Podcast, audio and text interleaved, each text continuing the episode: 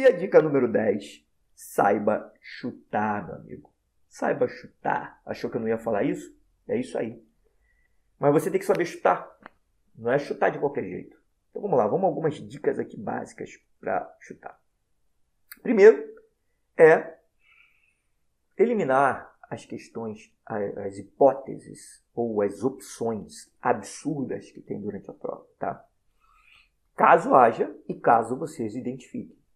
Então, você elimina. Se você eliminar, olha só, olha que ideia de eliminar.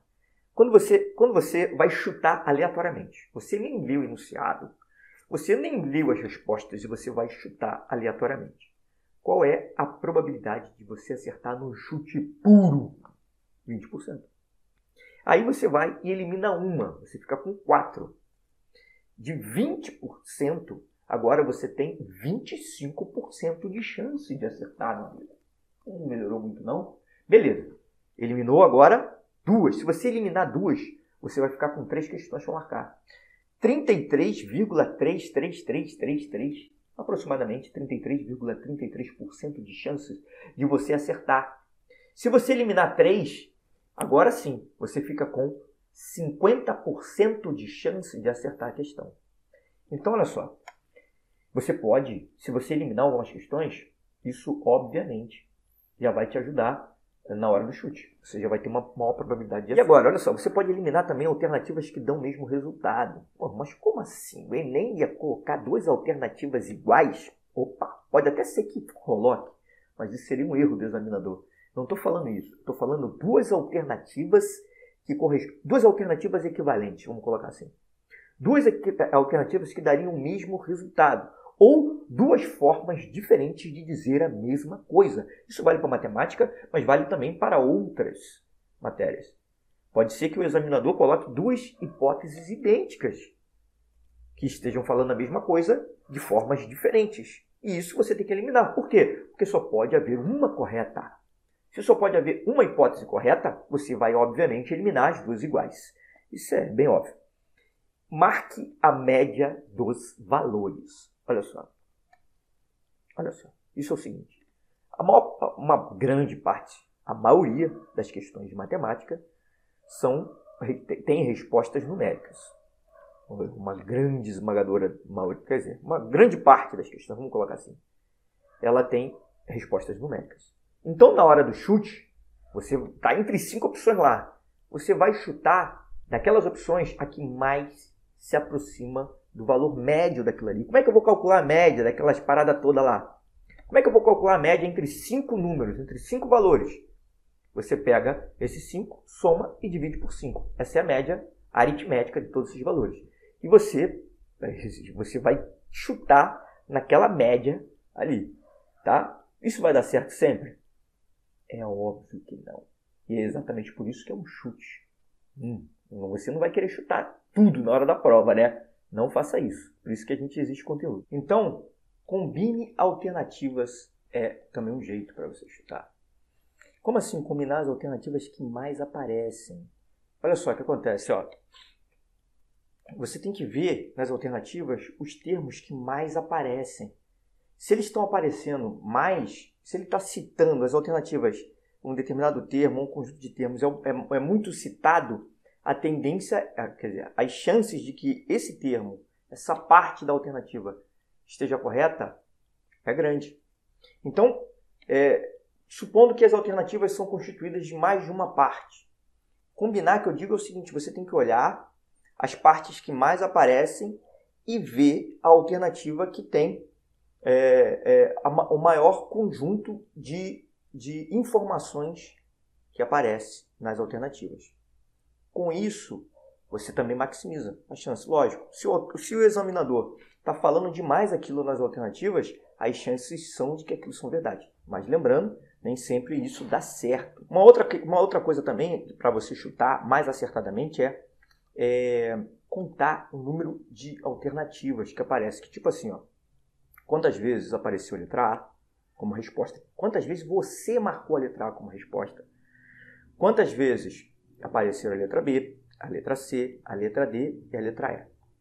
Lembrando o seguinte, que geralmente existe um equilíbrio entre essas alternativas. O alternador ele costuma ser equilibrado que diz respeito a essas alternativas. Como assim equilibrados? Geralmente aparecem nove questões de cada uma dessas alternativas. Nove letras A, nove letras B, nove letras C, nove letras D e nove letras E. Essa é uma média que aparece ali, aproximadamente. Então, vamos supor, você está fazendo a prova lá e você, no meio da prova, contou. Quando você for chutar, eu, eu, eu digo para você contar quantas letras A você marcou. Vamos supor, já tenham é, oito letras A. 10 letra, é, 8 letra A, 9 letra B, 3 letra C. Olha só, se tem 3 letra C ali e as outras opções um pouquinho mais que 3. Um pouco mais que 3. Na hora de chutar, você vai chutar, chute mais a letra C. É bom que você chute a letra C. Por quê? Se você se você está colocando ali aquelas questões na hora de contar, é bom que você tenha certeza daquelas questões que você marcou. Quanto mais certeza, melhor, né? Porque se você é, marcou errado, vai ter um, vai, você vai estar tá tendendo a chutar errado. Mas se você tiver uma razoável certeza dessas questões, a, a chance é de que você equilibre ali no chute. Então você vai tentar é, chutar mais letra C para que ela, o número de letra C se aproxime do número 9. Assim você vai fazer com todas essas alternativas. Se a letra E estiver lá embaixo, uma, uma letra E só que você marcou, no meio da prova toda. Então você vai marcar mais letra E no chute para que a, a, quantidade de letras E que apareçam seja, seja próximo de 9. Tudo bem? Uma outra questão é o seguinte, ó. Então, agora, é, muito cuidado, porque o chute é em última instância, tá? É em última instância. Você não vai sair chutando a prova toda, tá bom? Você tem que é, é, é, bom que você tenha o conteúdo, você tem que chegar na prova confiante. E você vai ter que usar o chute como última alternativa. Não adianta ficar exagerando nisso aí, que você vai, infelizmente, vai fracassar. Mas, como o seu objetivo é conseguir 747 pontos ou mais e arrebentar no Enem, então é óbvio que você não vai sair chutando a torta direito. Você vai chegar preparado e você vai usar essas, essas hipóteses de chute aqui como último recurso. Certo? Cuidado. Cuidado. Cuidado com o quê? Cuidado com o quê, Marlous? Pô, me deu as dicas aí, agora tá dizendo para eu ter cuidado? Sim. Porque é o seguinte. Essas dicas, elas vão ser muito superficiais para você se você não fizer exercício, se você não colocá-las em prática na hora da preparação, se você não fizer simulado. Então, olha só, você tem que é, treinar todas essas dicas que eu falei aqui durante a sua preparação. Durante. Então, olha só, se você é cru agora, qual é a dica que você vai mais utilizar? Se você está iniciando a matéria, qual dessas dicas você vai ter que mais utilizar? É óbvio que o que você vai mais utilizar é o chute. Vai chutar um monte de questão, porque você realmente não sabe.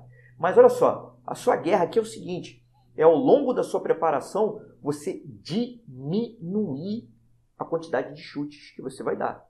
Diminuir também o tempo necessário para você fazer o, o, o Enem. Ou seja, o, a, sua, a sua guerra aqui é para você conseguir fazer a maior quantidade de questões possível, possíveis no estilo Enem no tempo que você se predispôs a fazê-las. Tá? Então, essas dicas são só superficiais, voltando, se você não fizer exercícios. Mas se você aplicar elas ao longo dos exercícios, já é uma preparação, porque todas elas fazem parte de uma estratégia de prova. E a estratégia hoje no Enem conta muito, meu amigo. Conta muito. Tá? Então, é, uma, o que vai fazer maior diferença mesmo é o tempo que você se dedica e a qualidade do teu treino. Certo? É isso, seguinte, ó. Se você tem um treino duro, se durante o treino você se esforça demais e é difícil, eu sei que isso é batido, mas a luta vai ser fácil. Treino duro, luta fácil.